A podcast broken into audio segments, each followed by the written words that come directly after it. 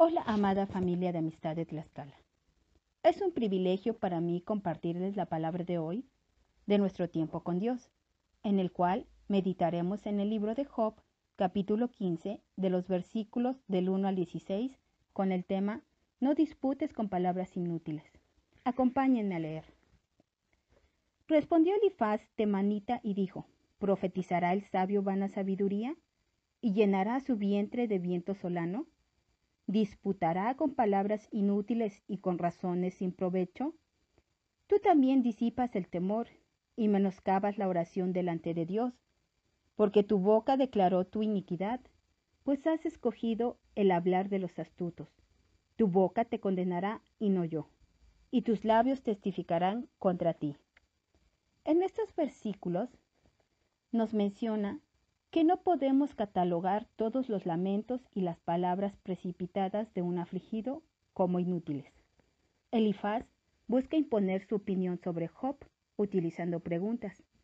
Para Elifaz, las preguntas que Job hace a Dios, que son de lamentación, no provienen del temor de Dios, de la oración o de la fe.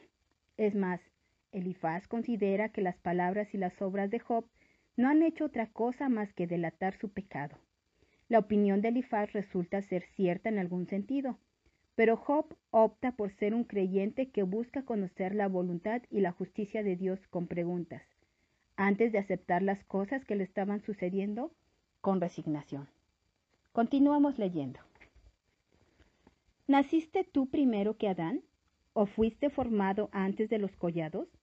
¿Fuiste tú el secreto de Dios y está limitada a ti la sabiduría?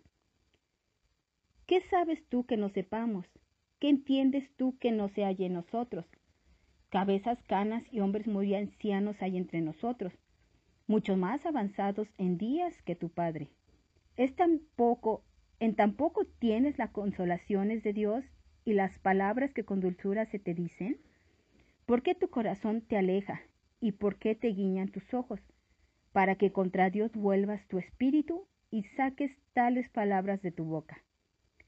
¿Qué cosa es el hombre para que sea limpio y para que se justifique el nacido de mujer?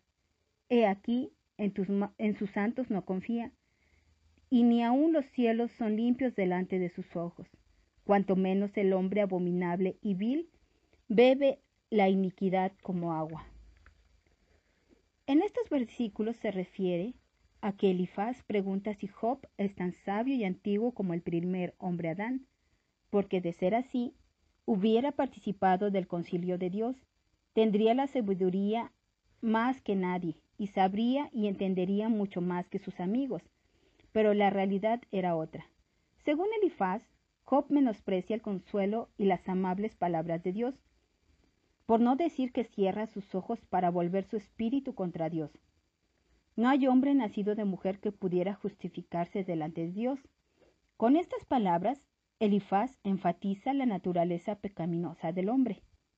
Las palabras de Elifaz, basadas en la experiencia y la sabiduría, suenan con autoridad, pero la verdad se vuelve inútil cuando no es transmitida con empatía y tampoco llega al corazón del oyente.